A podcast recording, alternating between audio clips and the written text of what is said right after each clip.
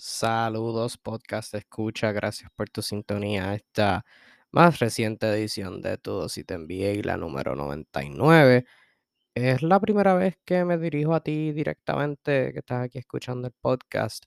Como sabrás, esto es algo que nosotros hacemos en vivo a través de Facebook y luego yo simplemente cojo el video y lo bajo y lo subo a Anchor y ahí esto se distribuye donde sea que estés escuchando esto. Eh, pero sigue siendo una parte bien importante de nuestra audiencia, así que te agradezco por eso y pues por tanto lo importante grabar este mensaje breve antes de comenzar el programa como tal. Esta es la edición número 99. Podrás notar que de 97 brincamos a 99. La 98 fue una bien breve que grabé la semana pasada. Mi compañero José Sur no pudo estar. Y fue una que estuve como media hora hablando por encimita de la NBA. Em, no tenía mi, laptop conmigo todavía, no tengo mi laptop conmigo. Este, grabé esto en un dispositivo distinto. Em, y pues por eso no está aquí eh, en versión podcast. Eh, pero si quieres ver eso, al igual que todo nuestro contenido eh, de NBA, escritos, análisis, noticias y obviamente el programa en video, ver nuestras caras, puedes seguirnos en Facebook este, como NBA Discussions y es el mismo logo que sale aquí en, en el feed de podcast, de donde sea que estés escuchando esto. Eh, pero nada, era para decir eso, para justificar el por qué la, la, versión de la semana pasada, porque la semana pasada no hubo programa aquí en el feed de podcast, pero te agradezco por tu apoyo, déjanos ese review 5 estrellas donde sea que estés viendo esto al igual que compartirlo con tus panas seguidores de baloncesto. Seguirnos en Facebook, estamos cada vez más cerca de los 45 mil seguidores ahí. Instagram igual, este, en YouTube también, que vamos a empezar a meterle contenido al YouTube. Este, si tienes algún pequeño negocio o algo, eh, puedes dejarme saber. Eh, estamos haciendo propuestas de auspicio para promocionarte. Lo que sea que haga, lo podemos considerar. Así que con eso te dejo. Gracias por, por tu apoyo. Este, si tienes alguna preguntita o algo, obviamente nosotros lo dejamos abierto en Facebook porque ahí nos están viendo en vivo. Si tienes alguna pregunta, algún tema, cualquier cosa que quieras zumbar a nosotros, lo puedes seguirnos en Facebook y cuando hagamos el live dejar tu comentario. O si estás escuchando podcast, este, puedes este, zumbar tu pregunta al email, al correo electrónico kevinulissespr.gmail.com. Está también en la descripción de, del podcast, eh, del episodio y puedes dejar tu tema de antemano y se lee durante el programa. Así que nada, ahora sí, con eso he hablado demasiado más de lo que ya quería.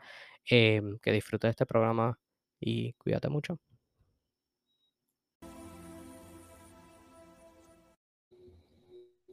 Saluditos mi gente y que es la que hay. Bienvenidos a una nueva edición de tu dosis de NBA.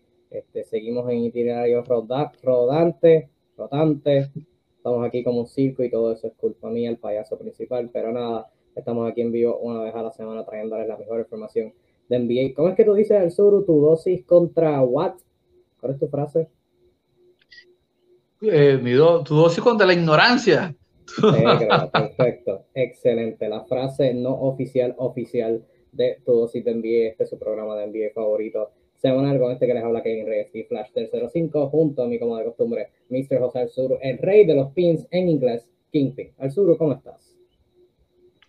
Saludos Kevin y saludos a todos los amigos de Latinoamérica que semana a semana nos esperan para una nueva edición de Tu Dosis NBA, el semanario líder eh, con la información más balanceada, justa y eficaz de todo el fucking Internet.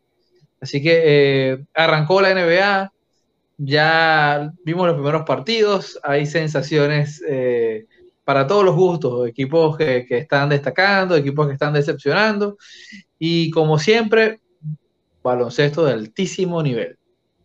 Así hemos sido al sur, obviamente les traemos siempre la mejor información y ahora es que entramos en nuestro peak, lo que es la temporada de la NBA. Al comienzo especialmente yo la encuentro bien interesante porque hay un montón de optimismo hay un montón de equipos jugando bien que ya para, para diciembre van a estar colapsando. Así que vamos a aprovechar este momento para echarle su florecita. Este, y pues hay equipos que están jugando mal, que quizás este, un montón de gente está hablando basura, pero quizás ya para diciembre igual estén de vuelta a su normalidad. Este, tenemos nosotros nuestros temitas, pero como de costumbre, si tienes algún tema, algún comentario, alguna opinión, lo que sea, puedes dejarle en los comentarios y confesando ya que vaya pasando el live, hablaremos de ella. Este, y tenemos un par de cositas, un par de temitas interesantes. A mitad de live, no es seguro, pero si se da, tendremos a nuestro distinguido Arnaldo, mejor conocido como Naldo, este, que estará con nosotros hablando brevemente sobre su experiencia. Este, si no lo pudieron captar en, en el live que hicimos de antesala, que fue el pasado martes, este, Naldo iba a estar y lo estuvo este, en el partido del sábado entre Filadelfia y San Antonio en Filadelfia. Este, su primer juego, así que ya dos de los tres este, hosts que han estado todos te NBA, han estado en un juego de NBA, en un juego de NBA al sur, ¿tú para cuándo? Repíteme, disculpa. Que ya dos de las tres personas que han sido anfitriones, hosts de todos y NBA, han estado en un juego de NBA, ¿tú para cuándo? Oye, yo la tengo un poquito más difícil a nivel geográfico, pero Dios es bueno, estoy seguro que, que más temprano que tarde estaré en un fabuloso partido de OKC versus San Antonio. Así mismo es. será en marzo, tendrá este 10 jugadores de G League jugando 40 minutos del juego y la taquilla estará en 10 pesos. Va a ser bien fascinante. Yeah. que, Seré este, uno de los seré uno de las ocho personas que asistan a ese partido. Así mismo será, viendo el espectacular duelo entre Xavier Simpson y este, Zach Collins. Eso.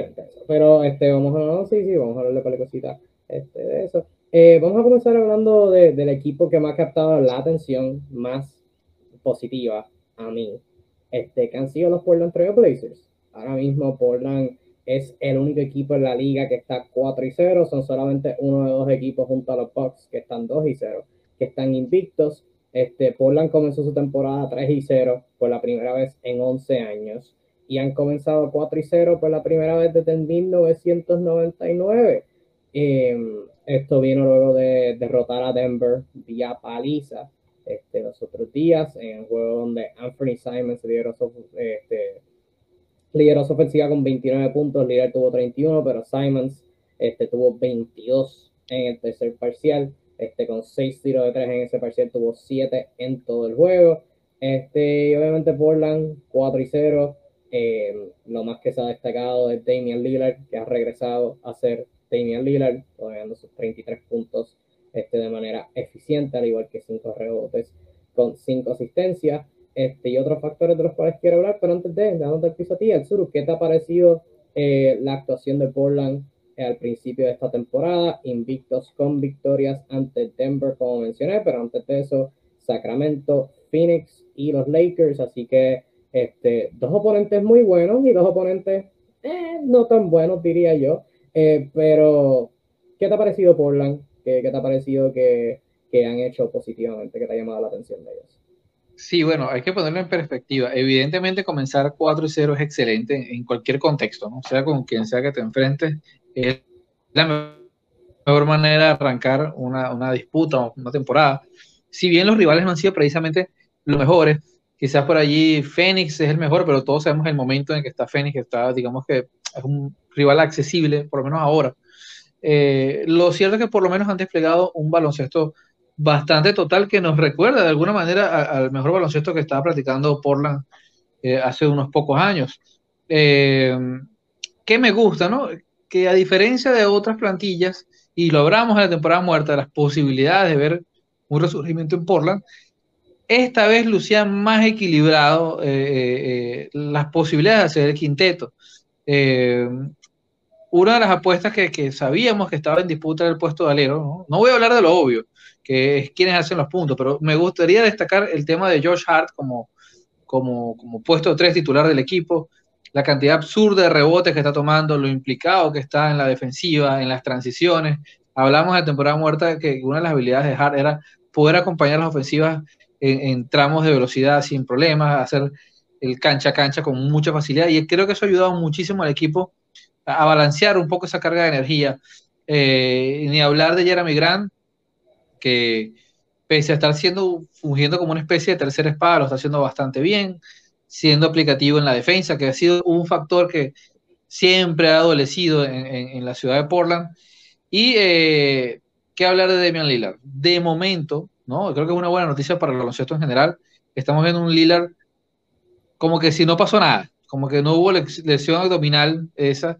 Eh, me gustaría destacar más allá de sus 33 puntos por partido y, lo constante de su desempeño, es la cantidad de minutos que está jugando. Está haciendo 37 minutos por partido. O sea, arrancó el año arriesgando el físico. O sea, no, está sano, está saludable, está tomando toda la carga de trabajo.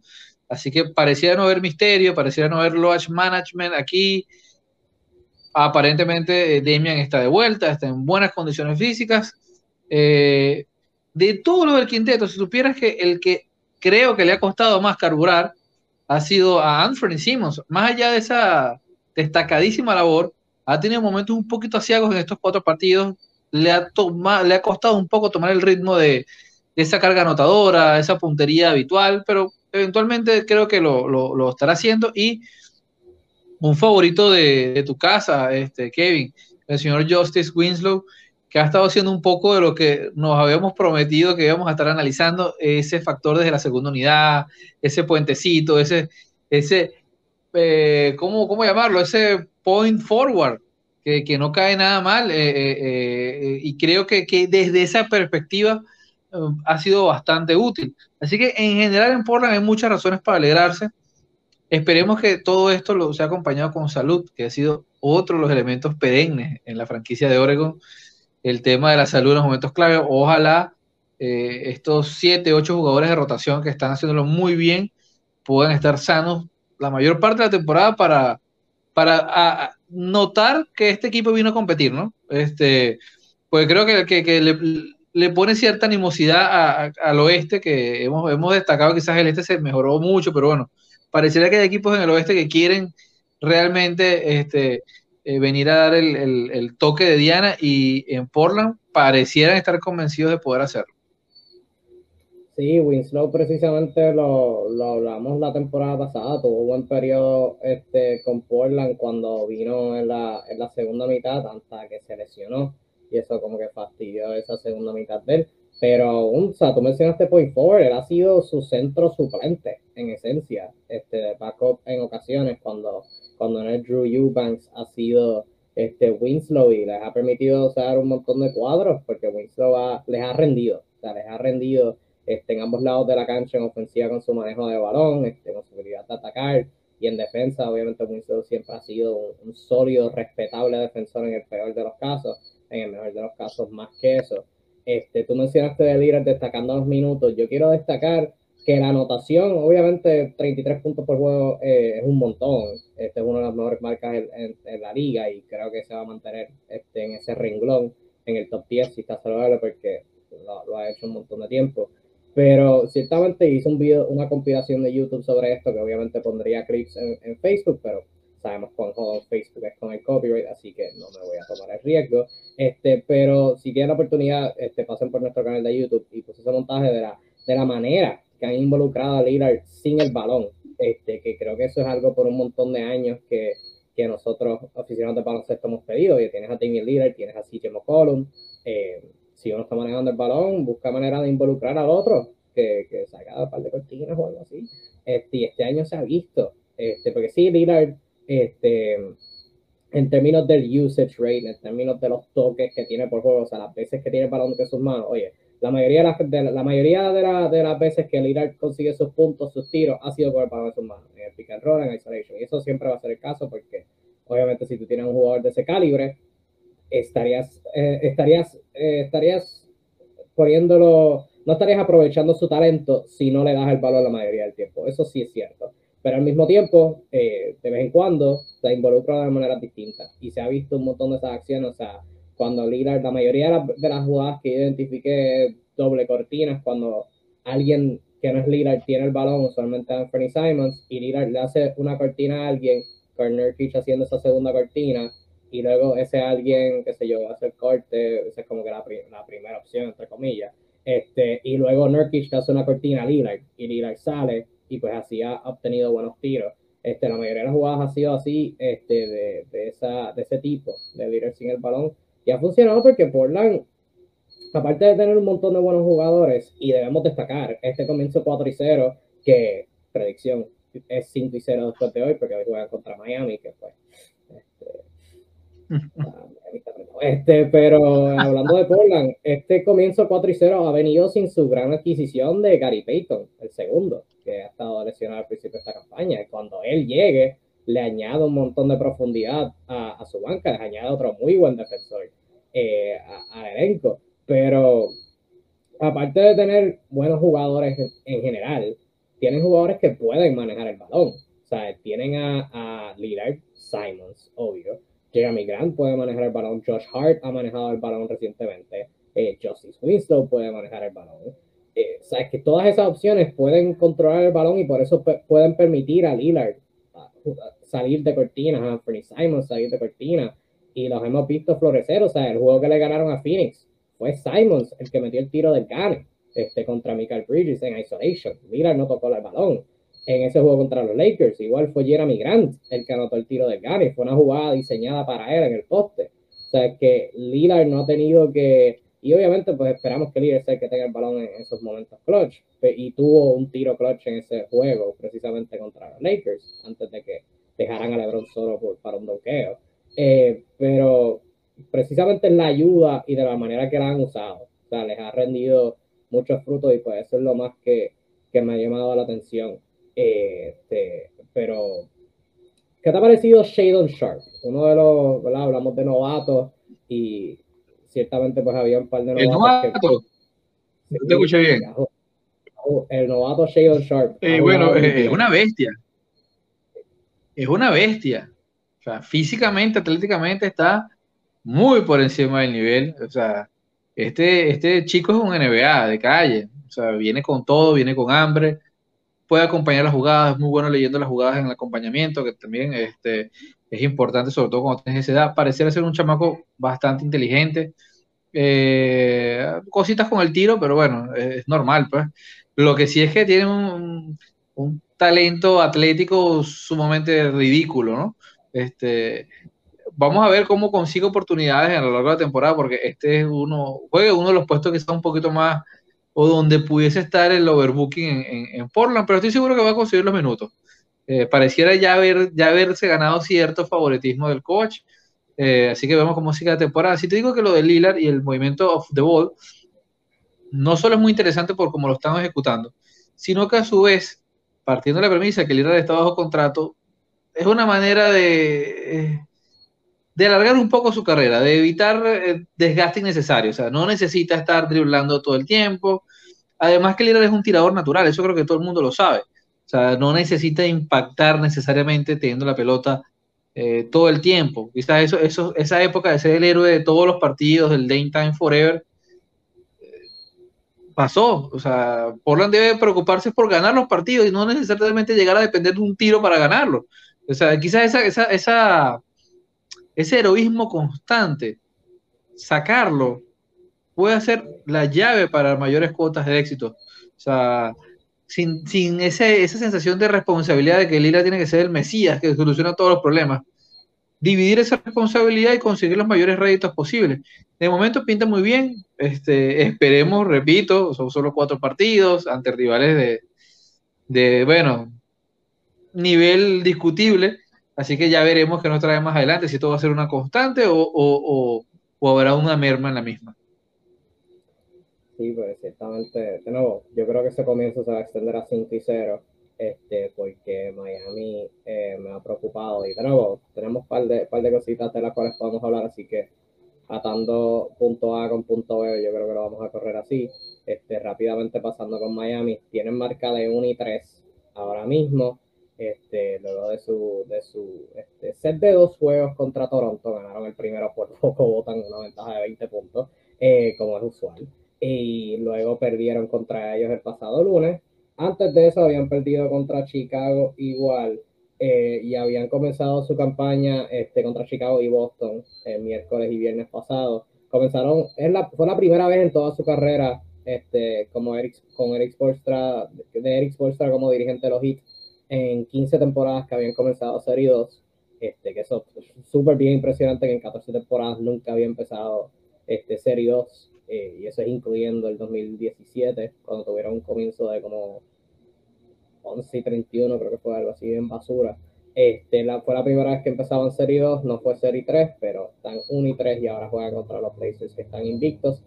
Lo único que yo sí quiero destacar sobre Miami es que Bama de Bayo no ha dado el maldito salto. Está promediando 13 puntos, este, solamente 11 intentos por juego.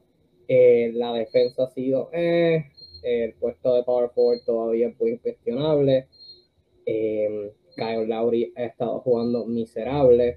Tyler Hero en ofensiva ha sido muy bueno. La defensa ha sido un poquito inconsistente. Ese primer juego en particular contra Chicago, este, tengo la estadística grabada en mi memoria, este, que la mencioné, creo que la mencioné el live que hice semana pasada, no recuerdo. Este, pero Tyler Hero en ese juego contra Chicago, de los 16 tiros que tiraron los Bulls, con él siendo el defensor principal, anotó 14. Eh, así que sumamente asqueroso. Eh, pero su intensidad ha mejorado un poquito, pero por lo general Miami no, no me ha gustado para nada. No creo que tienen lo suficiente para competir. Este, y me ha dado asco. Yo sé que es temprana la temporada y un montón de gente con sus equipos favoritos siempre son bien optimistas. Yo soy todo lo contrario. Este, odio mi vida ahora mismo y los hits no sirven. Tú al sur de manera imparcial. ¿Qué tienes que decir sobre Miami?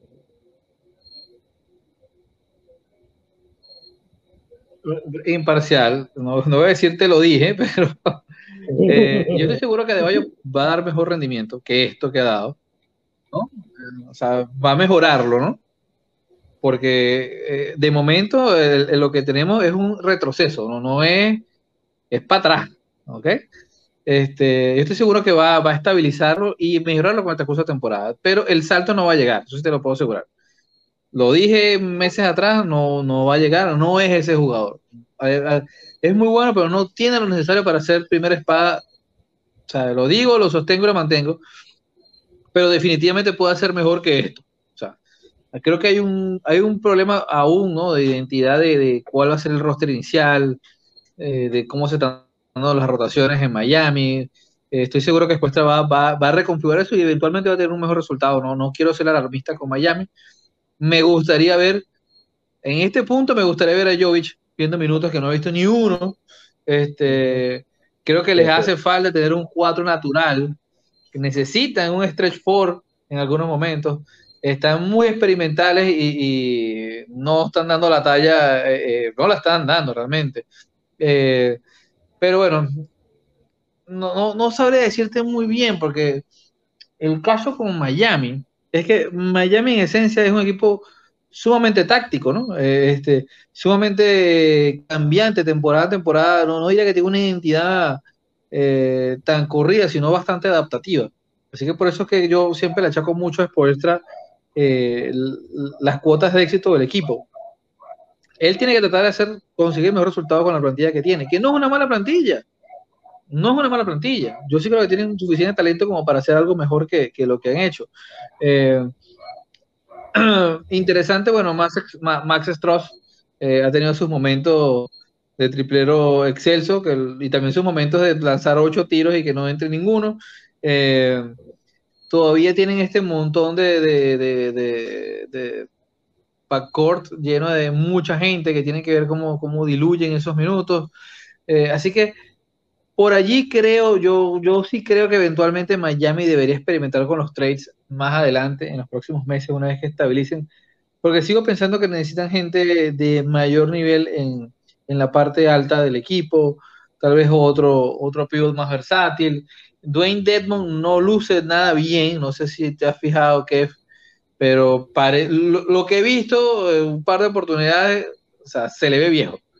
No sé si estoy pecando de, de, malévolo, pero de momento atléticamente lo veo bastante deslucido y me preocupa porque este, mientras no llegue George Seven, que uno no sabe si le van a dar los minutos realmente, uno asume eso, ¿no? Este, si tu, tu, tu, tu reemplazo es un Dwight Edmonds jugando así, oye, estamos mal. Sí, yo después, y definitivamente lo, he visto, yo después que había Dwayne Diamond quedarse corto en un ganchito Skyhook que tiró, dije, ok, vamos a cortar, ya, esto, esto se acabó. Este, vamos a darle minutos a Jackson. Así que ciertamente pienso igual. Este, igual tienen que darle minutos a Jovic. Tienen que, o sea, tiene que venir alguien que como que cambie el panorama de la. Y no sé si eso sea Jovic entrando a la rotación, no sé si eso sea Seven entrando a la rotación y que Demon salga por al menos un tiempo y darle un par de minutitos a Seven y ver cómo rinde este, en este contexto. Eh, no sé si cuando Víctor Oladipo llegue, que no ha debutado todavía esta temporada, eso les cambie la dinámica un poquito. Este, pero lo que sí me ha impresionado de los Heat eh, es la defensa, porque o sea, no tienen como que el mejor talento defensivo, aparte de Pam, Jimmy y Caleb Martin, pero sí están compitiendo. O sea, Hero mencionó ese primer juego, que fue bien basura, pero el juego contra Boston, eh, contra Jalen Brown, contra Jason Taylor, tuvo un par de posiciones donde compitió y forzó tiros incómodos. Max Truss, tú mencionaste la ofensiva, en defensa está compitiendo consistentemente, que eso es algo de lo cual necesitan grandemente, y creo que lo mencioné en los factores X, este, que es alguien de que necesitan en ese lado de la cancha. Igual que Vincent, a pesar de no tener la altura, de no tener en el peso en ciertos macheos, está compitiendo noche tras noche este, y defienden a jugadores más altos, jugadores más fuertes, todos esos que mencioné. Así que están compitiendo. O sea, la defensa ahora mismo este, están décimos en puntos permitidos por juego. Este, o sea que la defensa, y sí, hay un par de categorías donde se han fallado, pero la defensa sigue siendo solo y el problema es la ofensiva. El problema es la ofensiva y eso, ¿verdad? Si Pam se endereza, Cablauri se endereza, este, creo que eso se va a poder corregir. Igual, este, este equipo me tiene este, bien decepcionado. Eh, un equipo que no ha decepcionado, al contrario, yo creo que ha sorprendido a un montón de gente son los New Orleans Pelicans, que al momento han tenido un comienzo de 3 y 1 a su joven temporada. Eso incluye una victoria ayer ante los Dallas Mavericks sin Zion Williamson ni Brandon Ingram. Ingram sufrió este, una concusión cerebral este, en el juego contra Utah. Está fuera, está en los protocolos de, de, las producciones de la NBA. Este, iba a estar fuera por mínimo una semana. Sam Wilson sufrió una, una, caída contra Utah igual, este, y está fuera este, por no se sabe cuánto tiempo, eh, pero ayer liderados por Trey Murphy, CJ McCollum, José Alvarado, Najee Marshall y Narinas Jr., este, literalmente un, un, performance completo. Ocho jugadores anotando en doble dígitos, le ganaron a los Dallas Mavericks que estaban completos, o sea, tenían el mismo equipo que han tenido este, en sus primeros tres juegos al momento. Este, y a pesar de 37 de Luca, 24 de Dinwiddie y 23 de Christian Wood, eh, New Orleans logró la victoria y ahora están 3 y 1 en su joven temporada. Eh, al sur, aparte de Trey Murphy, del cual asumo que vas a hablar bastante y con buena razón, que ha tenido un excelente comienzo, ¿qué te ha llamado la atención de New Orleans? ¿Qué, los tiene jugando tan bien?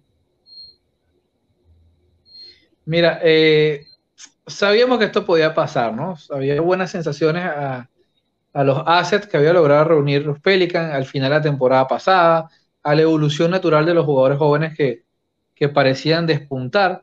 Eh, y este ha sido uno de los casos donde más o menos la proyección se mantiene. Eh, así que a mí nada me sorprende. Que Trey Murphy puede lanzar y meter, no me sorprende. Por alguno de sus apodos es Trace Murphy. Pero son triples lo que mete ese muchacho. Eh, que Herb Jones puede defender a cualquiera en la liga, yo creo que eso no debería sorprender a nadie. Que Zion Williamson sano es prácticamente inmarcable, eso no debería sorprender a nadie. Que Ingram es un grandísimo anotador hoy en día, es un muy buen anotador y, ya es un jugador maduro, una estrella de la liga, eso no debería sorprender a nadie. Te voy a decir que sí va a sorprender a los demás. Es que una de las configuraciones que iba a aplicar obligatoriamente para tener la mayor cantidad de talento en cancha los Pelicans era asumir a CJ McCollum como base, como un base al uso, es el organizador del equipo. Todos sabemos que CJ McCollum prácticamente como combo guard durante el, el 99% de su carrera funcionó como un escolta anotador, acompañando a Damian Lillard durante años. Creo que si hubiésemos sabido que este es el nivel que puede dar CJ McCollum organizando y anotando, nunca hubiese sido ese el rol que hubiese tenido en Portland. Qué bien lo ha hecho, qué bueno cuidando la pelota, ojo, tiene criterios de pase. A mí me ha sorprendido no que lo haga, porque tiene que hacerlo, sino lo bien que lo está haciendo. Está teniendo la pelota bastante, no la está perdiendo tanto para el, para el, el la cantidad ¿no? de, de, posesiones que tiene que llevar a cabo este, y está implicando a sus compañeros. En este momento está haciendo casi ocho asistencias, pero no es el número de las asistencias, es cómo se están implicando los demás. O sea, un, un problema cuando tienes jugadores de carácter anotador, por así decirlo, eh, eh, es cómo tú repartes eso, pues cómo tú logras que todas las personas se sientan a gusto, porque necesitan tener la pelota. O sea, ellos necesitan tener la pelota. Ingram, sobre todo, necesita tener la pelota. McCollum naturalmente tiene que tener la pelota. Entonces, ¿cómo tú haces esa dualidad? De momento, McCollum lo ha podido hacer eh, de forma tremenda, tremenda. En caso curioso, es, eh, diría yo que el tema de, los hombres grandes en Portland, porque aún teniendo al MVP de, la Euroliga, el, chico no ve ni un solo minuto. Ayer se lesionaron no están disponibles como tres de los hombres grandes y aún así no lo usaron. Así que el señor Hernán Gómez creo que para los que siguen a los, latinos en el, en NBA va a tener que buscar otro equipo porque ahí no va a ser y no lo necesitan, están ganando, están ganando. Eh, sin hablar que Jackson Hayes prácticamente ha estado tocado todo, todo el inicio, así que el baloncesto que está jugando los Pelicans es total, es de transiciones rápidas, es de tiro perimetral, es de ataque al canasto, o sea, están haciendo casi todas las modalidades del baloncesto moderno de forma fluida, natural, meten miedo y se los digo a los rivales, deberían tenerle miedo, o sea, este equipo siempre y cuando la salud los acompañe, eh, está para ganarle a cualquiera. Mucho cuidadito, se nos cuela en una semifinal de conferencia o quizás un poquito más arriba. Mucho cuidadito. Si hay salud, tienen que tenerle miedo a New Orleans Pelicans. Así mismo es. Zion, BI han sido el dúo dinámico que esperábamos. Ingram como anotador, creo que ha dado otro salto. Obviamente ahora se va a perder un par de jueguitos, pero a, ese punto, o sea, contra Brooklyn, contra Charlotte, contra Utah, hasta que se lesionara, este, creo que ha dado otro salto como un anotador profesional. Si me acuerdo, tú lo mencionaste para contexto, 7.8 asistencias en solamente dos turnovers por juego y todavía está anotando 21 puntos por juego de manera relativamente eficiente. Este, Trey Murphy, los tiros de afuera, a mí me ha impresionado este, el ataque de él en no solamente son tiros catch and shoot, o sea, especialmente ayer contra Dallas que no tenían a Ingram ni a Zion y dependieron de más piezas. Este, Murphy, Najee Marshall, hablando de latinos, José Alvarado, eh, han sobresalido, han jugado muy bien. Eh, Herb Jones, yo le di el premio de, de, jugador defensivo del año, no ha tenido el mejor comienzo de su campaña en ofensiva particularmente, pero creo que, que, eso es algo que eventualmente se va a enderezar. Este, pero aparte de eso, todo el mundo ha estado jugando muy bien. Yo creo que encontraron una gema en Tyson Daniels en el draft, que vino del G League, del G League Ignite. Este, juega, juega muy bien en ambos lados de la cancha y no necesita mucho de él en este elenco este, bastante, bastante profundo. Eh, como tú lo dijiste, le pueden ganar a cualquiera y han ganado a respetables equipos. Obviamente la victoria contra Dallas fue impresionante. El primer juego le enviaron un mensaje este, ganando la Brooklyn vía paliza en Brooklyn. Eh, y perdieron solamente por un punto contra los Jazz, que también ha ha estado jugando bien, así que ciertamente concuerdo contigo, son un excelente equipo, son bien completos. Y la mayoría de estos jugadores están bajo contrato a largo plazo, así que no, no van a tener en ese aspecto. Eh, y están segundos en puntos anotados, 122 por juego. O sea, es una ofensiva letal, letal, solamente letal. Este que anotan por contra cualquiera. Vamos a ver cómo como eso se continúa. Oh, una planadora, fíjate, fíjate Kevin, que, que el tema que tú tocabas de la relación pases y pérdidas, eh, pese a que es el que está dirigiendo el juego, el que más tiene la pelota, el que más la reparte, el que más la pasa, hay tres jugadores que tienen más pérdidas que él promediada en estos cuatro partidos. O sea, lo cuidadoso que ha sido McCollum con el, con el balón, o sea, creo yo que es el eje esencial para que este equipo siga eh, eh, teniendo el éxito que está teniendo. Y uno, la banca, eh, que estos chicos sigan teniendo esa confianza, que no le tiemble el pulso más adelante, porque va a venir momentos de, mayor tensión y ahí es donde quizás, bueno, por eso que no les voy a decir los Pelicans a campeones, porque bueno, es un tema de experiencia, de presiones que también este, importa y pesa. Sí, este, obviamente podemos hablar de un montón de equipos más, pero quiero mencionar, hacer mención de otras cositas más antes de, de cerrar y dejar lo otro para la próxima semana, que son un montón de temas y no queremos estar aquí dos horas. Este, no íbamos a hablar del novato, del novato, del chico, el chico maravilla. Sí, y quiero hablar del novato maravilla.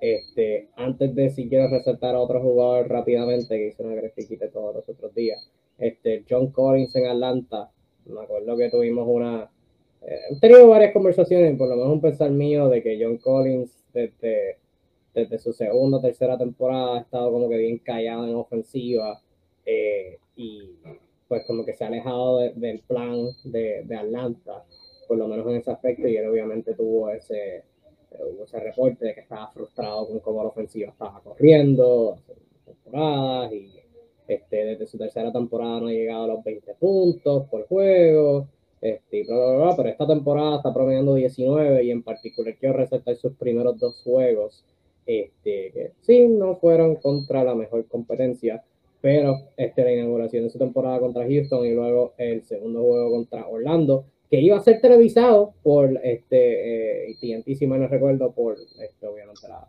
la famosa disputante de John Timor para los banqueros. Obviamente eso se, se, enfrió, así que la NBA ignoró ese eh, televisar ese juego, pero John Collins eh, lo han involucrado, lo han involucrado en ofensiva, obviando ese tercer juego que fue contra Charlotte, que perdieron por paliza. Eh, en la primera mitad del primero anotó 15, terminó con 24, fue el mayor anotador. Eh, y luego en el segundo contra Orlando tuvo 13 en la primera mitad, 23 en, en el juego con total.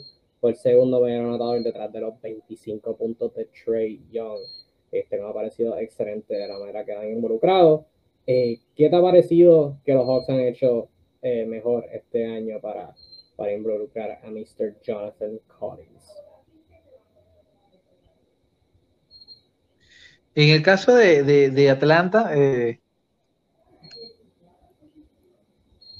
yo no diría que, que, que, han hecho puntual. Es un tema de, a mi parecer, de talento, ¿no?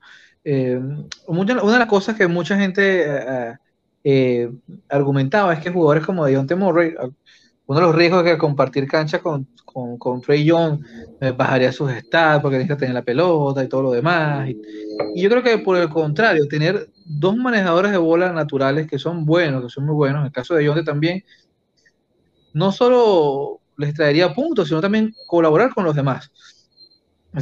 quiero darle parte del mérito a, a, Murray, que, que, no ha dejado de ser quien es. O sea, se ha mantenido más o menos en la misma línea numérica que tenía en, los Spurs, pero siempre colaborativo, tratando de implicar a sus compañeros. No diría que solamente Collins ha, ha sido el beneficiado, creo que Incluso yo pudiese decir que, que de, entre, de entre la promesa Hunter también, en menor medida.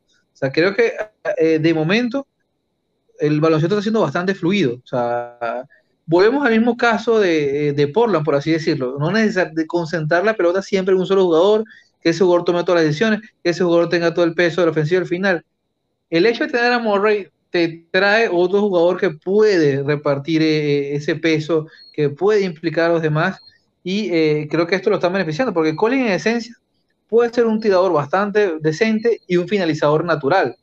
Y eh, DeAndre Hunter se aspira a ser un, por lo menos un tirador decente todo el año y para eso necesitas tener alguien que te dé la pelota. Actualmente eh, los Hawks tienen dos jugadores que lo hacen muy por encima del promedio de la liga y creo que eso se nota. Incluso este, jugadores como Capela que parten, digamos que con, una candelita encima, que es que tienen a un joven atrás pidiéndole presión, este, están jugando también relativamente bien. O sea, creo que, de momento Atlanta es un equipo también que se perfila para, eh, para competir, para estar en playoffs, para ser un equipo que pasa cómodamente las 45 a 50 victorias este año. Pero es precisamente por eso. John Collins es un grandísimo jugador, eh, pero, pero no es eh, la clase de tipo que tú le vas a dar la pelota para que resuelva. Si le colocas facilitadores, si le colocas jugadores que pueden arrastrar marca y atraer espacio, él te va a dar un mejor rendimiento. Y creo que lo está aprovechando. Me parece genial que puedan hacerlo porque es una lástima. Joe Colin ah, es un tipo bastante interesante, eh, tiene un contrato firmado. Eh, toda esta situación rara de que, bueno, que las expectativas no han llegado, creo que ha sido bastante incómodo y con el núcleo que tiene Atlanta, que hay que recordar a todos, sigue siendo jovencísimo. O sea, si quitamos a Capela, estos muchachos tienen promedio 25, 26 años, todos son súper jóvenes y son increíblemente talentosos. Este, así que eh, yo, yo asumo y quiero asumirlo así, que con esta configuración pueden ganar muchos partidos y ser un dolor de cabeza noche tras noche. Ciertamente, ciertamente tiene un equipo muy, muy talentoso y quiero ver si esa tendencia continúa. Obviamente lo que mencioné, lo que enseñé son dos juegos nada más y de no eran contra buenos equipos, así que quiero ver si contra equipos contendores este Atlanta mantiene a John Collins este, como parte de sus planes. Este, dos cositas más antes de, de, cerrar y una sorpresita para el sur. Este, pero antes de, tú lo mencionaste, tenemos que hablar del novato maravilla, Benedict Matherin, el que famosamente dijo que LeBron le tenía que demostrar a él cuán bueno era, y un montón de gente rompió a criticarlo, que, oh, que bla, bla, bla, bla, que sí, mucha confianza y bla, bla, bla, cualquier otra este, basura. Ha jugado muy, muy bien este, para comenzar este, su carrera. Los porcentajes bajaron un poquito luego de su último juego contra Filadelfia, donde este, los Sixers lograron su primera victoria este, en su temporada, y hablaremos más de ellos ahorita, si no viene, si no, la semana que viene. Este, pero Matherin al momento, este, luego de sus primeros cuatro juegos, está promediando 22 puntos, con 6 rebotes, 48% de campo, 43% de 3, 78% de tiradas libres, y de hecho, este, en sus primeros tres juegos, logró este, un gran total de 72 puntos, que son la mayor cantidad por un novato en sus primeros tres juegos, desde Jerry Stackhouse, que tuvo 76 en sus primeros tres en el 1995. Este, y para los primeros tres juegos, Benedict Mathurin estaba promediando 24 puntos por juego. Indiana no va a ser tan memorable este año, llevan 1 y 3.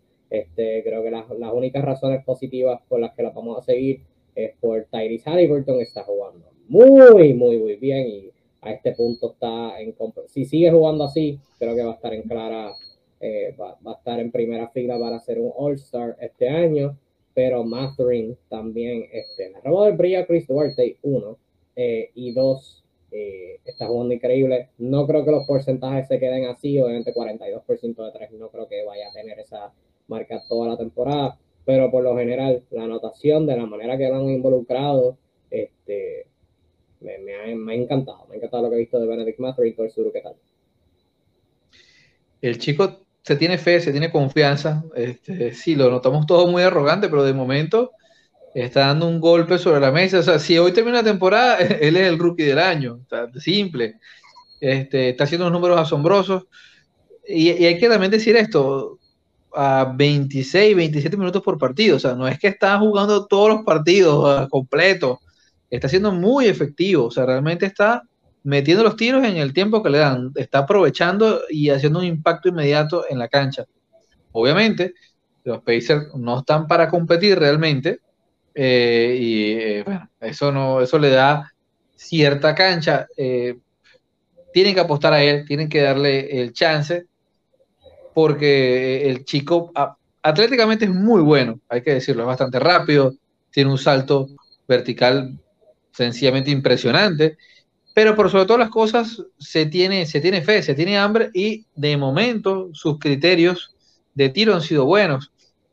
Deberían bajar esos porcentajes, pero pareciera tener un, criterio de tiro bastante solvente, que es una de las cosas que suelen adolecer los novatos. Así cuando un jugador llega a la liga, no come la presión y te demuestra que puede tirar con criterio eh, en su selección, pues ya tú, tú debes hacer un par de decir, oye, este chico hay que ponerle el ojo porque rara vez esto cambia mucho. Eh, así que, sin ser mago, les puedo decir que eh, hay que anotarlo a la contienda del Rookie of the Year, porque el nivel de confianza que se tiene es tremendo. Y en la gerencia indiana van a tener que dar los minutos, porque igual van a perder el partido. Igual van a perder el partido. De Halliburton, que lo mencionaste, es un doble-doble andante este muchacho. Creo que lo dijimos en su momento fue el robo de su draft. Fue la suerte que Sacramento en el pick 12, si mal no recuerdo, lo tomaron. 11 equipos no lo tomaron.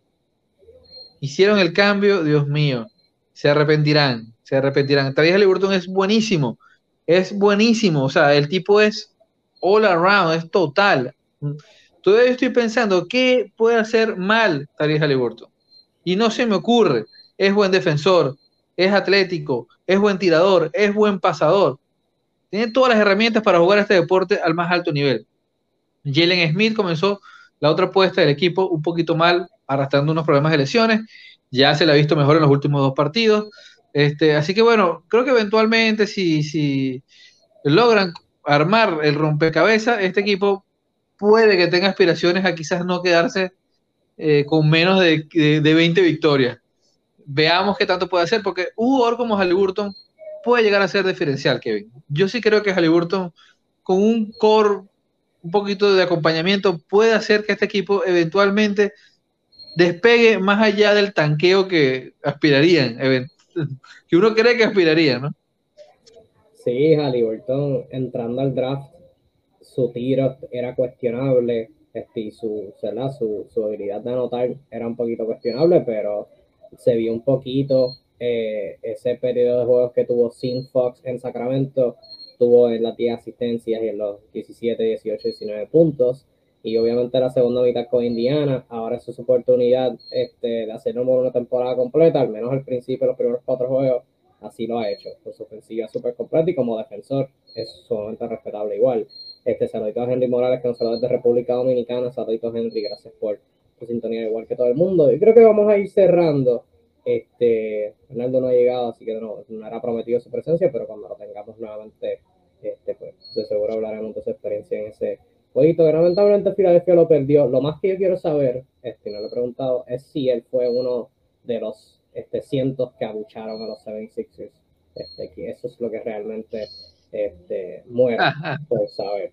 Eh, pero eh, antes de cerrar, sí tengo una sorpresa para ti mi distinguido José mi distinguido Rey Kingpin. Este, no sé si te guste la sorpresa, pero este, regresa un segmento, uno de tus segmentos favoritos. No. Sí, sí. Regresa, regresa uno de tus segmentos favoritos, nada más que, y nada menos que adivinanza de stats para Mr. José Arzuru. Este, no tengo un banner por aquí, pero ya sabes la que hay. Este, este es el segmento donde yo, Le, yo le ofrezco al sur una categoría, una categoría de alguna estadística, eh, usualmente, bastante, usualmente bastante avanzada, o no, más que más allá que punto de asistencia Este, y al sur me debo ofrecer este, el top 10 o el top 5 o lo que sea que le pregunte de esa categoría. Y como menciona el sur, tal ha sido la tendencia que ha perdido. La temporada pasada, si mal no recuerdo, te fuiste como 0 y 9 en, en esta ronda. Así que este no, no, no fue, no fue este, lo más positivo para ti. Pero este, este segmento continúa y esta semana eh, no tenía muchas ideas. Este, así que te ofrezco una categoría un poco sencilla, pero al mismo tiempo las contestaciones creo que van a ser bien complejas. No sé cómo lo vamos a hacer, pero tu categoría para esta semana es y obviamente son solamente los primeros 5, 6, 4 juegos de cada equipo. Así que obviamente small sample size, van a haber un montón de interpretaciones raras. Pero tu categoría, tu primera categoría para la temporada 2022-2023 es, según el diferencial de puntos, o sea, el plus minus este, de, esta, de esta categoría, los mejores 10 cuadros en lo que va de temporada. Así mismo cuadros. Este, de, el cuadro entero. Este, por eso Tengo que decir el cuadro entero de un equipo, en serio, Kevin. En serio, son cinco jugadores. Tengo que decir 50 jugadores. Este, sí, pero no, necesariamente porque hay un par de cuadros de estos que son cuadros regulares. No puedes decir cuadro regular de tal equipo. Este, pero sí. sí. Vine, vine, bien este estadístico hoy. Eh, debo decir, en el décimo puesto hay cinco cuadros empate, pero solamente quiero que me digas uno de esos cinco que están en empate para Dios. Y pues obviamente este, te voy a dar, ok, te voy, a, te voy a ayudar un montón, porque sé que esta, esta categoría... Mira, yo te voy a decir uno. Uno, uno, es, uno está en Dallas y es cuando está Doncic, Christian Wood Reggie Bullock. Dinwiddie.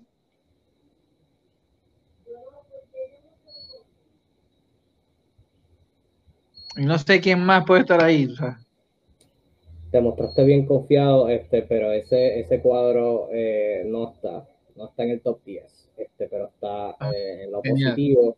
Ese cuadro tiene un plus minus de más 12, este, y estás hablando del cuadro que tiene Luka Doncic, este, Christian Wood, Tim Hardaway Jr., Dorian Finney-Smith. Este, me puedes decir Ah. como dos o tres de los jugadores que están en el cuadro nada más, pero te voy a ayudar un montón. Ya perdiste una vida, tienes cinco vidas este, en este escenario, pero, ok, te voy a decir, hay un cuadro de Golden State, hay un cuadro de Phoenix, hay un cuadro de, Atla- de Atlanta, hay un cuadro de Toronto, hay un cuadro de Washington, hay un cuadro de New Orleans, dos de Memphis, y esos dos de Memphis, y de nuevo te estoy ayudando un montón, hay un cuadro de Memphis y el otro cuadro de Memphis es literalmente cambiando un jugador. Hay uno de Minnesota, hay uno de Sacramento, hay otro de New Orleans, eh, hay otro de Phoenix, otro de Houston, otro de Phoenix y otro de Miami. Nuevamente hay cinco, hay cinco cuadros. Este es otro de los, lugar. de los fantásticos planteamientos de Ken para yo perder. Eh, no me extraña lo de Memphis porque el mejor cuadro del año pasado fue de Memphis. Y Memphis en el top 10 también tuvo un segundo cuadro. Y en ambos cuadros había dos jugadores del banco. O sea, imagínate lo loco que es Memphis. Eh, Eso, va- eso- vamos a comenzar con lo, con lo fácil. Ya Moran, Santi Aldama, eh, Desmond Bain, Conchar y. Steven Adams, correcto, muy bien. ¿Y what? Y Steven Adams, su centro. y Steven Adams. Y sería el mismo cuadro, pero metiendo a Tyus Jones y sacando a alguien. No. Estaríamos en ese. Ok, so. Ese primer cuadro lo sacaste bien. Este, ese cuadro está séptimo en plus minus en lo que va de temporada con 19 puntos de ventaja.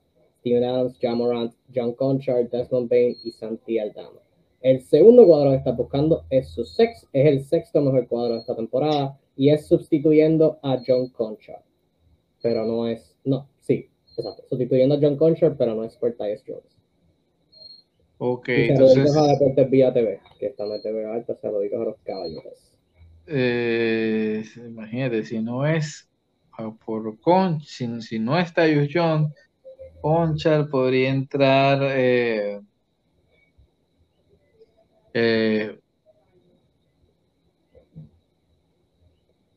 claro, eh, eh, Williams, No. no. Que acaba de perder, acaba de perder otra vida. Y seguro es el Benito Novato que tiene un nombre que no me logro aprender. Eh.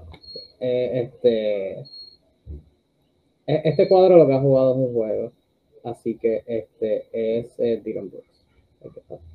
Ahora, Pero- el cuadro de los Rockets que tú dices tendría que ser, tendría que ser, ¿no? Eh, cuadro con Jalen Green. eh, No, te, voy a dar un te voy a dar un tiempo que lo pienses. Te voy a dar un tiempo que lo pienses. Este, porque tenemos un invitado bien distinguido. Y es más, vamos a. eh, que se joda esta categoría. Vamos a. sí, por a- favor, gracias. Esto, esto era una mala idea. Esto era una mala idea. No, no, ya te voy a denunciar con Naldo. Sí, sí, sí, sí. Ya esto era una mala idea, así que 0 y 0, no ha pasado nada. Esto va a ser olvidado. Este, pero sí tenemos un invitado distinguido y con eso vamos a cerrar el live. Nada, nada más y nada menos que ustedes lo conocen, es Naldo. ¿Qué es la que hay, Naldo? ¿Todo bien? Todo bien. Hola. todo bien. Naldo habla solo inglés porque ya estuvo en la NBA y no habla en español. Yeah, Pendiente con los subtítulos, man. actívenlo abajo. You know, man. What y- can I con- say? Y con un acento de Filadelfia. Eh, mano, este, nada. Eh, Estuve este fin de semana por allá. Fue una super experiencia. Fue, fue tu, fue la, fue para recapitulando para el que no sepa, que esté escuchando que esté viendo, este Naldo dio su primer viaje fuera de Puerto Rico, uno, dos, dio su primer paso en tierra colonizadora, que diga, este, tierra de los Estados Unidos, este, y tres, fue su primer juego de NBA, este, Filadelfia contra San Antonio, tremendo, un fanático de Filadelfia, un fanático de, San Antonio, tremendo, poético, este, pero San Antonio ganó por nueve puntos, eh, Filadelfia terminó siendo abuchado de la cancha, lo que yo le voy a comentar al sur que te, que te quería preguntar, es lo primero que te quería preguntar, es, Nando, ¿tú fuiste uno de los cientos que abuchó a Filadelfia al final del juego? No. Di la verdad, di la verdad, no mientas. No, no soy ese tipo de fanático. Ok, muy bien. Pero tuviste a personas cerca que lo estaban abuchando. Se escuchó bien, se escuchaba duro, estaba duro el bucheo, por lo menos en televisión. Sí, en un, momento, en un momento dado en el último quarter fue, fue intenso. Fue bien intenso. La fanaticada de Filadelfia eh, es bien, bien. O sea, que, es real, porque la gente dice como que ah, la gente de Filadelfia es apasionada. Tú estuviste ahí en la cancha, o sea, que es real. Literal, literal. No estuve, no estuve en la cancha, estuve en la ciudad de Filadelfia y esa gente respiran deporte. Son bien apasionados con los deportes, son bien apasionados con, el, con, sus tres deportes principales que son el béisbol, el baloncesto y el fútbol americano. Eh, y es bien impresionante cómo esa gente salen a la calle. Todos, todos en Filadelfia están vestidos de los Phillies, de los Sixers, de los Eagles, todos, sin excepción alguna, y tú vas caminando por las calles y hay en, en una sola calle vas a ver cuatro barras con un montón de televisores y ahí está la gente bebiendo y viendo los juegos. Eso es todo lo que se hace en Filadelfia. Sea, son bien apasionados con el deporte. Y estuve en esa cancha y estaba todo eh, relativamente bien, estaban calmados, no había mucho, eh, mucha gritería ni nada. Eh, por lo menos la primera mitad fueron bastante callados. Luego ya para la segunda mitad comenzaron pues los gritos de defensa.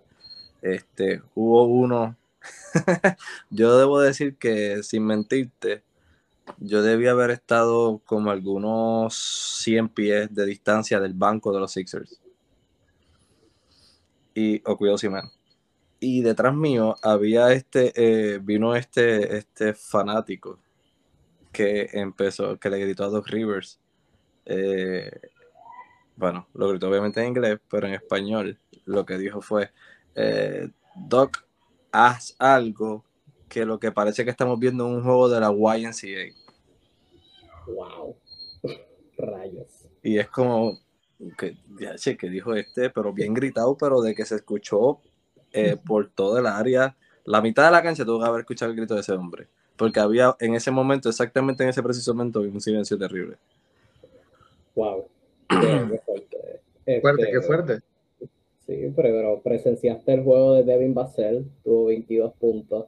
Keldon estuvo 19 puntos corto de los 40 que queríamos que metiera, este metió 21. Sí, tuviste a Joel Embiid meter 40 puntos, tuvo un juegazo.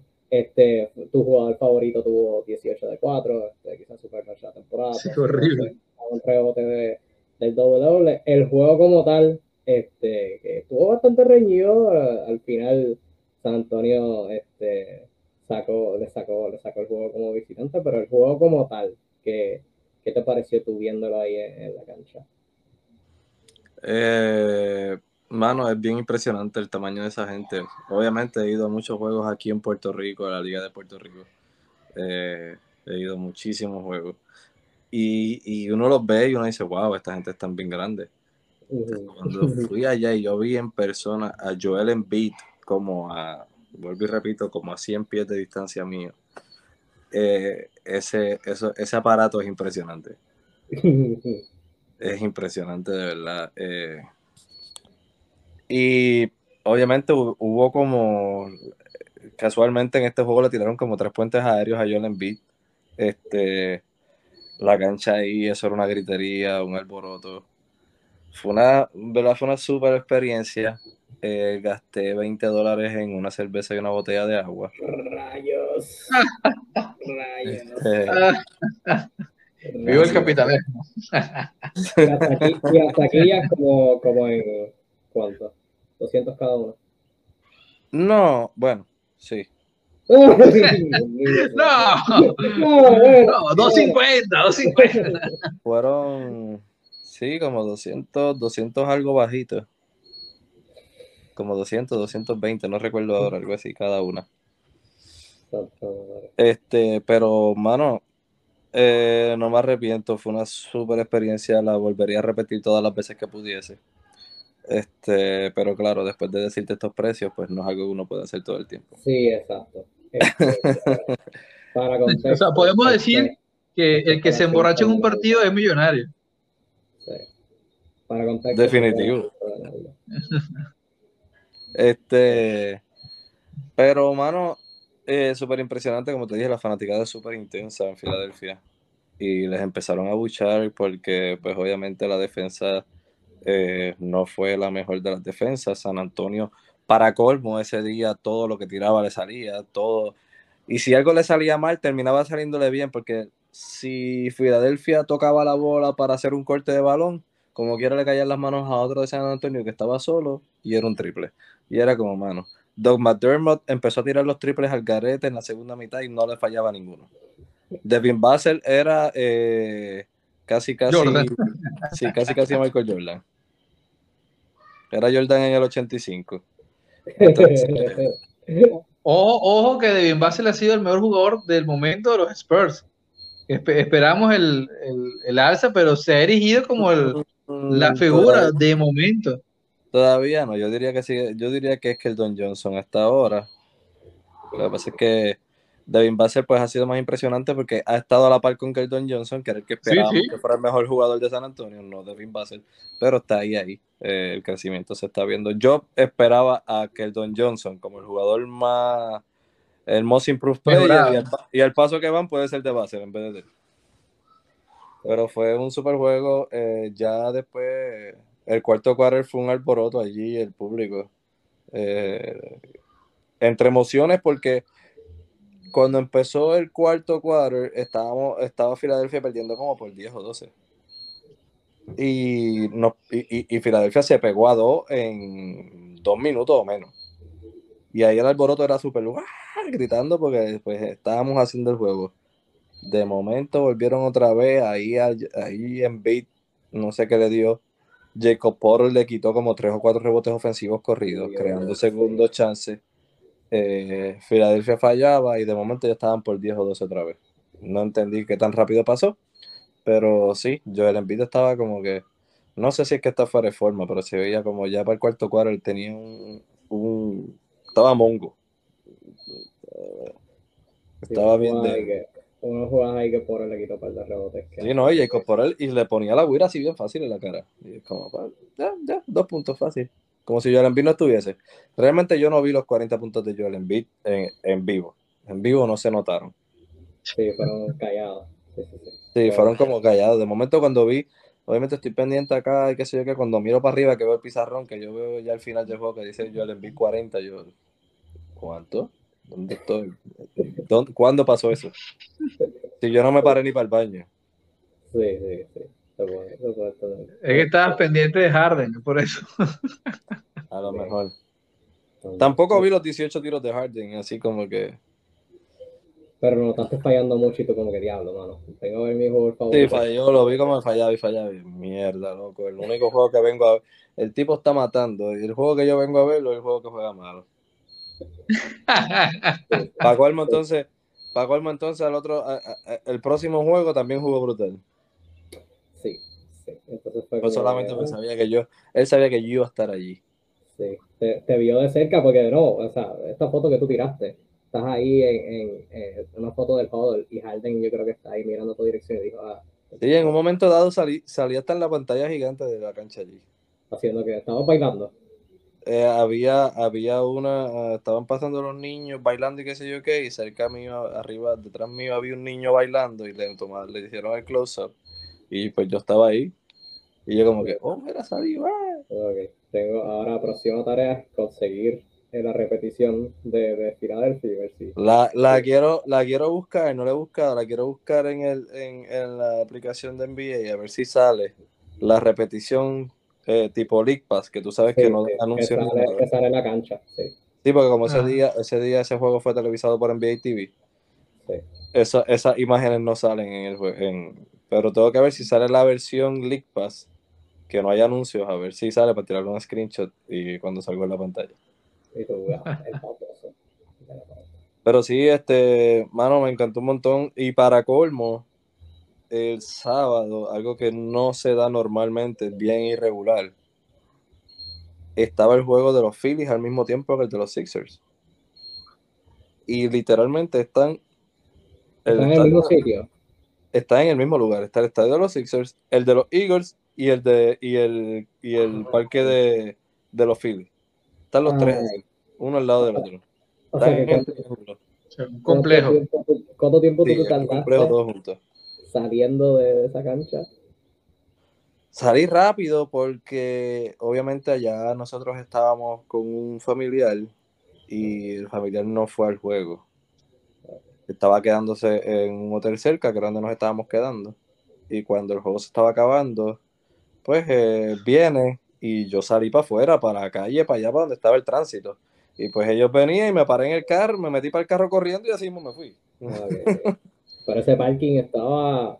uh, Sí, no, eso era una cosa, meterse allí era de locos. De hecho, de allí salí, me puse a hacer otras cosas después del juego. Me, me fui a hacer otras cosas y cuando viro, estaban, eh, ese día ganaron los Phillies, ese juego. Y cuando viro, todavía ese complejo estaba lleno de gente, había un reguero de carros exagerado. Y yo pues lo vi como que, obviamente yo estoy de pasada, lo vi de lejos.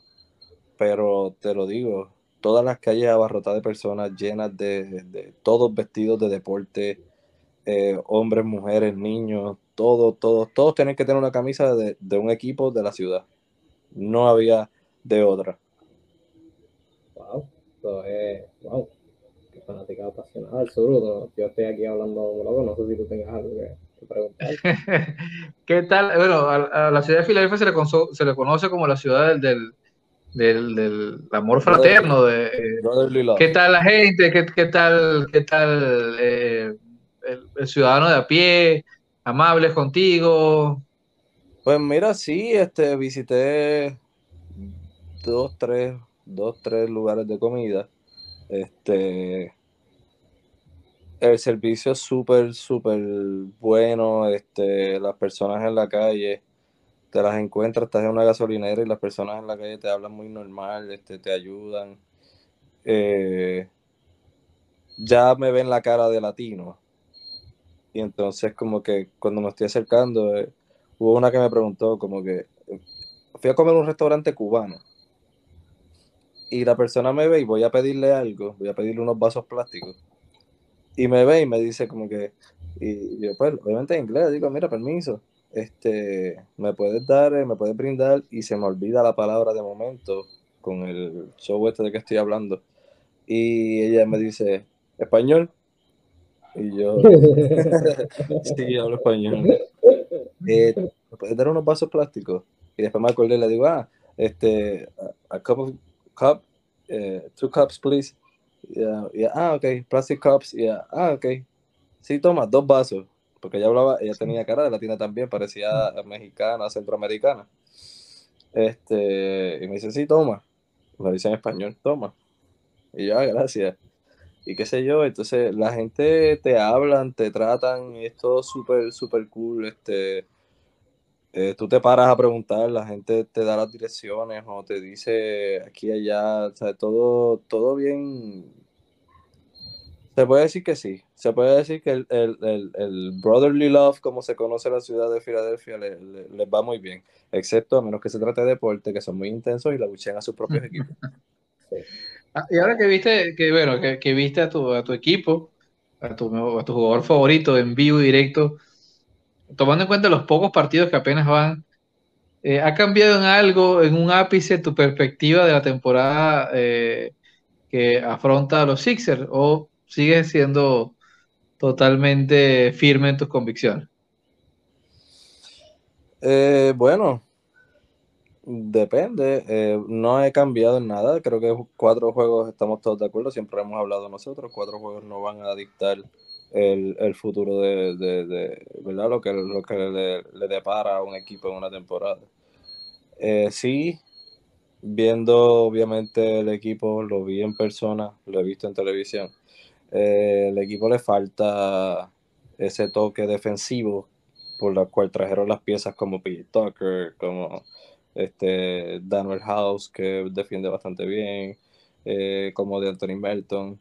Eh, trajeron jugadores con esa intención de mejorar el lado defensivo.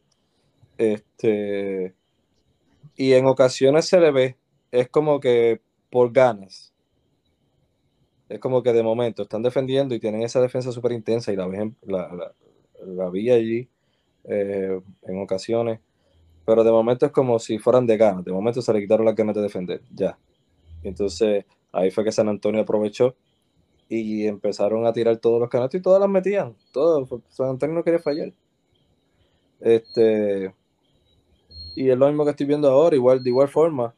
En el lado ofensivo, el plan de Doc Rivers es establezcan a Joel Embiid. Jueguen con Joel Embiid. Ese es el juego. Esa es la clave. Entrar en calor con Joel Embiid.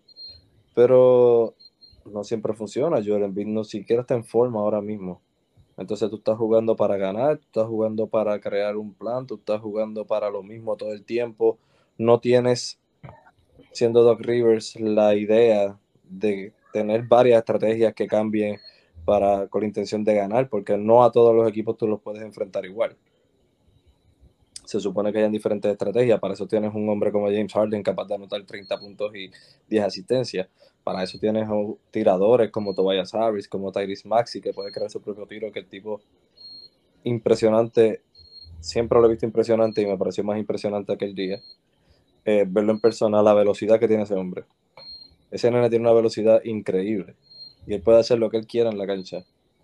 Pero si lo limitan a que vamos a jugar a media cancha para que yo le envíe esté contento, el equipo se restringe de muchas cosas. Y sí, está, es, cierto que hay que alimentarlo y que él es la estrella y que él es la, la, cara del equipo, ¿no? Pero también tienes que usar diferentes estrategias. No siempre te va a funcionar. Pero eh, sigo pensando igual, Dos Rivers no me convence. Nunca me ha convencido. Este, pero de que tienen el potencial para llegar lejos, de que tienen que, de que si trabajan en acoplarse y llegar a, hacer lo que, lo que tienen que hacer, pueden llegar muy lejos y pueden conseguir ese, tienen el potencial para ser campeones, pero tienen mucho que trabajar para eso. Así que este, que tiene que trabajar en esa ofensiva eh, que como mencionó el pana en la cancha, que pues parece una ofensiva de NCAA, este, de YMCA, debo decir, este, NCAA creo que es demasiado. Eh, tú mencionaste lo, lo del campeonato, este, expandiremos más sobre Filadelfia a lo largo de la temporada. Sí debo decir que Filadelfia ahora tiene 1 y 3. Este, empezaron 0 y 3. el único equipo, no, espérate, no quiero una estadística. Uh, no, no fue lo lo que, iba a decir. Este, anyway, es una estadística de que eh, casi ningún equipo 0 y 3 eh, ha, ha, ganado un campeonato. Pero, whatever, perdí la estadística eh, exacta. El punto siendo, lo, que, lo que el pana ese dijo, de, para ir cerrando, lo que, lo que el pana ese dijo que la ofensiva parecía este de YMCA, eso fue lo más loco que escuchaste, porque estuviste como menos de siempre, como tú dijiste, de la banca, este, pudiste escuchar este, a alguien, a un compañero gritando, pudiste escuchar a PJ Tucker hablando, pudiste escuchar la sí, no, porque... No, no, no, no escuché, no escuché jugadores este, gritando ni, ni haciendo nada fuera de lo, de lo habitual. Sí, lo loco fue que al lado mío, exactamente, silla con silla al lado mío, los que estaban al lado mío eran fanáticos de San Antonio. Uf, Tenía, tenía dos, dos personas que eran fanáticos, dos, tres personas que eran fanáticos de San Antonio. Y pues obviamente tenía que, tuve que lidiar con escuchar eh, los gritos y, y, todos los comentarios que estaban diciendo. Eh, a favor de, de San Antonio eh, y obviamente pues yo tenía que hacer silencio porque nunca, nunca los Sixers le respondieron para yo poder virarme para el lado y gritar yo también. Así que eh, tuve que lidiar con eso también. Qué fuerte. Sí, pues obviamente, ya con, lo último, la cancha como tal, el Wells Fargo Center, Wells Fargo Arena, este, o sea, la, la cancha, la facilidad como tal como, como la viste, te pareció muy buena, espaciosa, obviamente un millones de pesos en los Estados Unidos, y que sumo que fue gran, gran, grandota. Este, yo por lo menos cuando fui al Wells Fargo, eh, no, Wells Fargo no, es el Amway, el Amway en, en Orlando, no como que lo explore tanto, pero sí es como que bien grande y se ve bien increíble y toda la cuestión y tiene como unos pósteres así bien grandes de este, gente que ha jugado en Orlando. Eh, el Wells Fargo, ¿qué tal? ¿Qué tal te pareció la facilidad como tal? Este, pues hermano, te diría que en cuanto a cancha, área de asientos y todo eso, eh, lo impresionante, impresionante, impresionante es la, es la pantalla, la mega pantalla. Es algo, es, es demasiado grande. Este, fuera de eso, honestamente, ¿verdad? Tú que eres de aquí, de, de, de Puerto Rico y puedes quizás tener una, una comparación. El Choli es bastante parecido por dentro en cuanto a espacio y asiento. Pero en lo que son los pasillos, eh, los pasillos siempre están llenos, no se vacían. Hay tiendas de nuevo vendiendo toda la mercancía de los Sixers, de los, se me olvidó el nombre del equipo de ellos de hockey que juegan en el mismo estadio. Los Flyers, creo que- Ah, los Flyers. Los Flyers juegan también en el Wells Fargo Center y ellos tienen allí toda mercancía de los Eagles, de los, de los Flyers, de los Sixers. Este, y hay varias tiendas, no solamente una. Eh, hay barras, hay de todo. Tú puedes, tú puedes pasar una noche en, en ese lugar y no te aburres. Este, los pasillos son bien gastas como 300 impresionantes. Los pasillos son bien impresionantes. Este, y, y verlo por fuera. Desde Ah. afuera, cuando tú vas entrando, nada más el, el hecho de que es un complejo donde estás viendo, tú te puedes parar literalmente en el medio y mirar para tu izquierda y ver el coliseo de los, el- el- el- de los Phillies. Miras para el frente y ves el estadio de los Eagles. Y miras para el lado derecho y ves el Wells Fargo Center y, y es como que uno más grande que el otro. Es realmente impresionante estar ahí en el mismo medio y ver todo eso. Es como que, eh, mano, brutal. Yo le tiré fotos a cada uno de los, o sea, al de los Phillies, al de los Eagles, al de los Wells Fargo, básicamente desde el mismo, desde la misma, parado en el mismo lugar. Este, está bien brutal, de verdad. La, la ciudad me, me, me gustó mucho. bueno, este, pero presenciaste un buen juego. Yo también fui a uno la temporada pasada, así que ahora comienza la misión del hashtag conseguir al Zuru que llegue a un juego de NBA eh, para completar. Eh, Ah, dice, dijo Eso que viene, fue. eso viene. Al sur dijo que fue, ¿verdad? ¿Tú fuiste? Chiquito, chamaquito. No, no, en uno de mis sueños tal vez. No, tú lo que- dijiste la otra vez fue que ojalá. Tú habías viajado. Eso sí, pero no de, no de, de ver un partido de NBA. Este, no, seguro debe ser una experiencia. Yo creo que hablo por, por Kevin, por mí y, por todos los que nos ven, que estamos muy contentos porque, porque lo hayas vivido y que hayas tenido la oportunidad. Bueno, si ya ver un partido de NBA es, es impresionante que hayas tenido la oportunidad de ver a, a- a tu equipo, pues en cuestión. Eso creo que, que siempre es un plus y más si está tu jugador favorito. O sea, ¿qué más quieres? pues? Eh, así que bueno, nada, contentísimo por ti, eh, súper feliz porque estos productos. Hubiese querido que él hubiese jugado bien y que hubieran ganado, porque el ambiente hubiese sido otro, no solamente de bucheos al final. Sí. Eso era Claro. lo único que podía. Eso es lo único que puedo pedir eh, que no viví.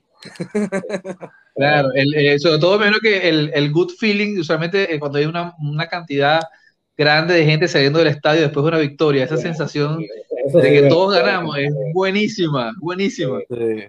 A la gente se le olvidó la derrota, porque como ganaron los Phillies, el mismo- Ah. el- un par de, como una, como una hora, hora y media después, eh, ganaron los Phillies, todo el mundo se olvidó que los Sixers perdieron.